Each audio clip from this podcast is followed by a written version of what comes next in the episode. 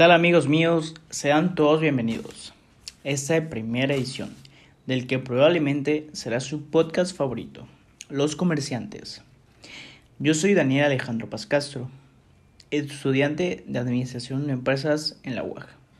El día de hoy quiero abordar diversos temas referentes al comercio en general, eh, los tipos de este y los contratos que los rigen. Pero no sin antes mandar un saludo especial a mi más fiel oyente, el profesor Manuel Fernando Arevalo, docente de la materia Derecho Empresarial.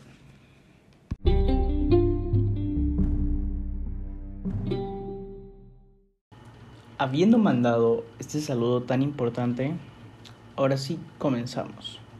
Primero que nada, audiencia, les quiero definir a ustedes lo que es el comercio, para comenzar a plantear este tema. Pues tenemos que el comercio es un intercambio de bienes y servicios entre varias partes a cambio de algo de igual valor o cambio de dinero. Para explicarles un poco mejor, nos podemos remontar a la época de los aztecas, que a pesar de que ellos no conocían la moneda, ellos comenzaron a emplear un medio similar, que era el grano de cacao. Utilizaban cañones de pluma de ave llenos de oro o navajas en formas de media luna. Que todo esto ellos le daban un valor y se comenzó a utilizar como trueque.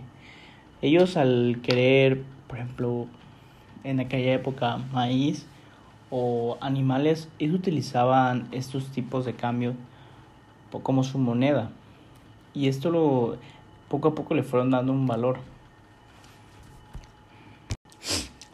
Podemos decir que este comercio existe gracias a la división de trabajo hoy en día, a la especialización y a las diferentes fuertes de los recursos dado que la mayoría de las personas se centran en un pequeño aspecto de la producción.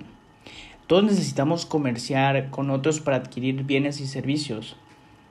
Todo esto es, se lleva en todo el mundo. No, no existe ningún lugar en el que no existe el comercio, ya que todos necesitamos y todos proveemos. Este comercio existe en diferentes regiones, principalmente por se por las condiciones de cada región, algunas pueden tener una ventaja comparativa mayor sobre algún producto. Podemos definir que en todo este comercio existen al menos dos rasgos principales. El comercio al por menor, que es el comercio dedicado a la venta directa de productos individuales en pequeñas o grandes cantidades a los consumidores.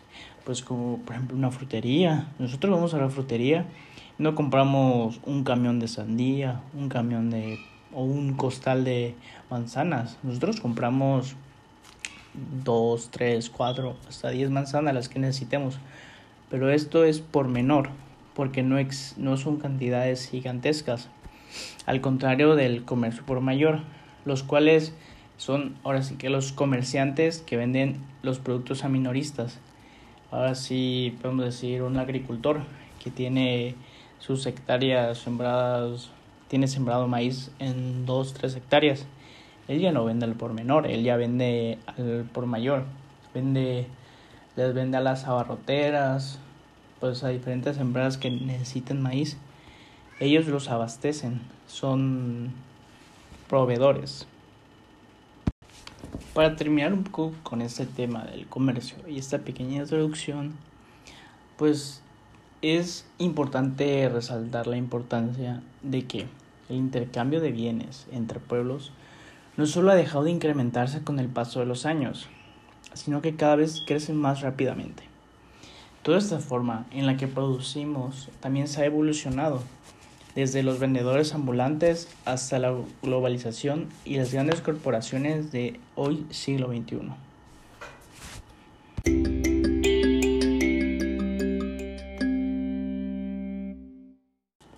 Habiendo quedado claro las bases del comercio, quisiera platicarles sobre una tendencia que, a pesar de que no es nueva, es algo que este año 2020 tomó fuerzas como ninguna otra. Claro, les estoy hablando del comercio electrónico. Esto, ¿Por qué digo que tomó fuerzas? porque este último año nos vimos envueltos en una pandemia mundial, donde todos, todos, absolutamente todos nos vimos afectados. Y este comercio, este tipo de comercio salió como una oportunidad.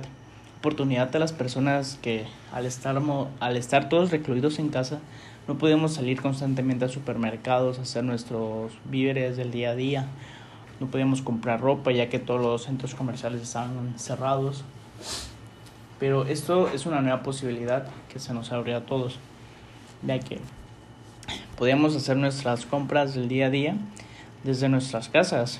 Un claro ejemplo podría ser Rappi, que este año tomó fuerzas como ninguna otra, ya que tú desde tu aplicación puedes pedir todo lo que tú necesites y te lo van a llevar a la puerta de tu casa con un pequeño costo de envío. O inclusive podíamos comprar nuestra ropa. Un claro ejemplo en Liverpool, que desde la página web eh, todo a tu carrito, procedías al pago y tú decidías dónde querías que te lo entregaran o inclusive si lo querías recoger personalmente en la tienda. Habiendo dado esta pequeña introducción del comercio electrónico y esperando que todos mis oyentes lo hayan entendido perfectamente, podemos decir que en pocas palabras el comercio electrónico se remonta solo al proceso de compra y venta de productos por medios electrónicos. Como les mencionaba, podría ser desde nuestro teléfono, desde una página web. todo esto desde la comodidad de nuestros hogares. Entonces, este, este comercio electrónico nos ha permitido comprar y vender productos a una escala global, 24 horas al día, sin incurrir en los mismos gastos de mantener un local, para el personal. esto ha sido una gran herramienta. Si me permiten, les platicaré un ejemplo sobre lo que quiero llegar con que ha llegado una escala global. Por ejemplo, yo no conocía una aplicación llamada AliExpress. Creo que para muchos debe sonar conocida. Y en esa aplicación me he dado cuenta que hay variedad, infinidad de cosas. desde cosas para tu teléfono, para tu carro, electrodomésticos, hasta ropa. Yo al principio no, no compré con muy buena fe, ya que muchas reseñas me habían dicho que es una página china, que está muy lejos y que tarda mucho tiempo en llegar. Pero yo decidí optarme por comprar. Al principio compré una funda para mi teléfono, para mis audífonos, compré unas pulseras y unos anillos. En total creo que fueron como 150, 200 pesos de productos. Algo que no es una cantidad pues muy grande. Y yo realicé mi compra desde la aplicación, pagué. Nunca tuve contacto con el vendedor. Y lo dejé. Puedo decir que pasaron dos meses. Ya por completo se me había olvidado. Hasta que un día llegan a tocar a mi puerta y resulta que era el paquete de AliExpress, el cual a mí se me había olvidado ya por completo. ¿A qué voy con esto? Con esto voy a que todo este comercio electrónico nos ha permitido poder comprar productos ahora sí que desde el otro lado del mundo, en este caso desde China. Que sí, claro, tarda un poco en llegar por la distancia, todo lo que tienen que recorrer. Pero voy a que nos ha, nos ha abierto puertas a todo el mundo. Y ahora les quiero platicar la otra cara de la moneda, el lado oscuro del e-commerce o comercio electrónico, ya que la mayoría de problemas registrados se relacionan con productos defectuosos. Ah, por ejemplo, productos que te mandan que son reparados, no son nuevos, y el, el proveedor asegura que son nuevos o productos que simplemente nunca se vieron desde el principio. Eh, problemas de no envío del producto, por ejemplo, que tú pediste una cosa, por ejemplo, un, claro ejemplo que he visto muchas veces en redes sociales, que piden iPhones que según en tiendas certificadas y al final de cuentas no les terminan mandando nada. O si al caso la, la caja y sin nada adentro, pues una estafa totalmente. O muchas veces suele pasar más que nada con las tiendas de ropa en línea. Claro ejemplo podría ser pues Shane, Sephora o Pretty, Pretty, Little, Pretty Little Thing. ¿A qué voy con esto? Que con, en estas tiendas, al no poder tú probarte la ropa personalmente, no sabes si, por ejemplo, su ropa viene más justa, más amplia, la calidad de la tela, la calidad de los productos. A lo mejor la tela es muy áspera y te puede causar reacción en la piel. Eso, todos estamos, tenemos ese riesgo cada vez que compramos cosas así. Pero no, no todo es malo, la verdad. Todo, el, comercio, el comercio electrónico, el comercio en sí, han sido lo mejor que nos ha pasado. Porque así, pues, podemos comprar cosas que no hay aquí en nuestros países. O sea, cosas que necesitamos, tal vez son de primera necesidad. Y es de, es de mucha urgencia y no la podemos conseguir aquí. Podemos hablar con un proveedor de Estados Unidos, de China, de Europa, y nos la hace llegar. Claro, si no queremos pagar tanto de envío, pues sí tardará dos, uno dos meses. Pero si ya la necesitamos, la pueden mandar en avión en menos de una semana. Claro, todo está a la disponibilidad del comprador y cuándo está dispuesto a pagar. Por otra parte, las empresas no siempre aplican la normativa sobre el comercio electrónico. ¿A qué voy? Que en muchas ocasiones el consumidor no puede hacer uso del periodo de atención al cliente que normalmente es establecido por estas. En muchas ocasiones, ciertos servicios de algunas empresas no ofrecen a, pues, ahora sí que a países, no, no ofrecen atención al cliente en México o en países latinoamericanos. No obstante, y a pesar de ese tipo de situaciones, pues podemos recalcar que el comercio electrónico es, o sea, tiene más puntos buenos que malos. Yo la verdad, como todo, nada es perfecto. Pero si tratamos de buscar siempre un buen vendedor que esté, que esté verificado, que compremos en páginas certificadas, páginas que no, que en las cuales vamos que conocidos han comprado y les han llegado las cosas bien, nos podemos abstener de todos estos problemas y malos, malos ratos que podemos llegar a pasar.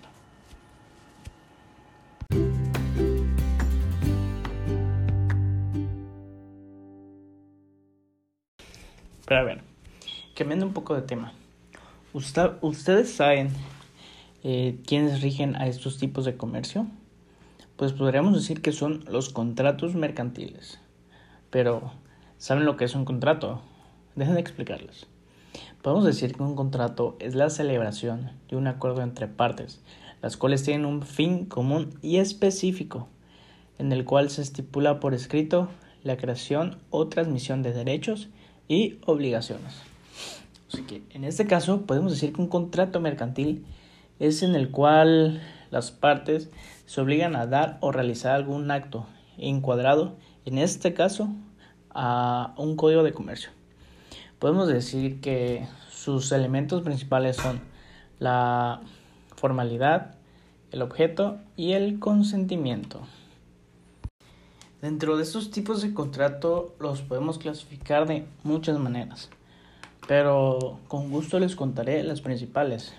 Los unilaterales son aquellos contratos que solo generan una obligación por una parte y para la otra son solo derechos, un ejemplo muy claro de ese contrato sea el contrato de depósito, el contrato de fianza y el contrato de mutuo.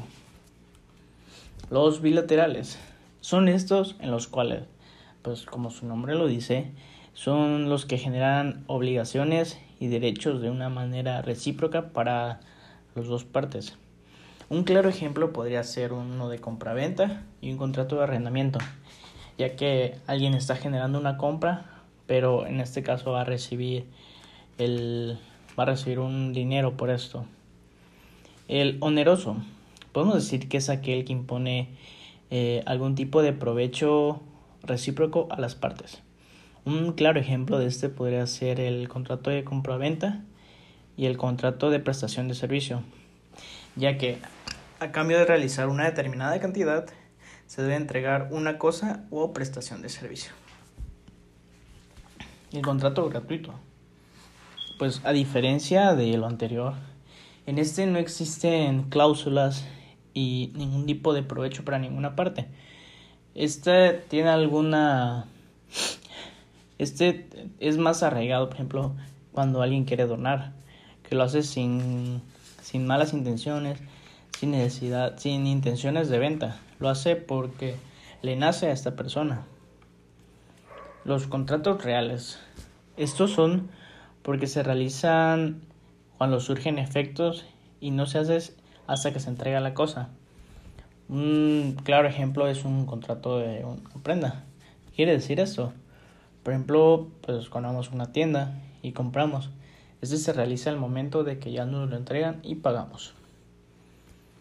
Los consensuales son estos que se perfeccionan, pues ahora sí como su nombre lo dice, con el mero consentimiento. A los mencionados anteriormente, este no es necesario pues la entrega de algún objeto o cosa, pues como el cual podría ser un contrato de compraventa. Los formales son aquellos que como requisito deben realizarse por escrito, que necesitan 100% de, en este caso, un contador o alguien que lo avale. Y tenemos los principales, que pues son aquellos que no necesiten de algún otro para su existencia.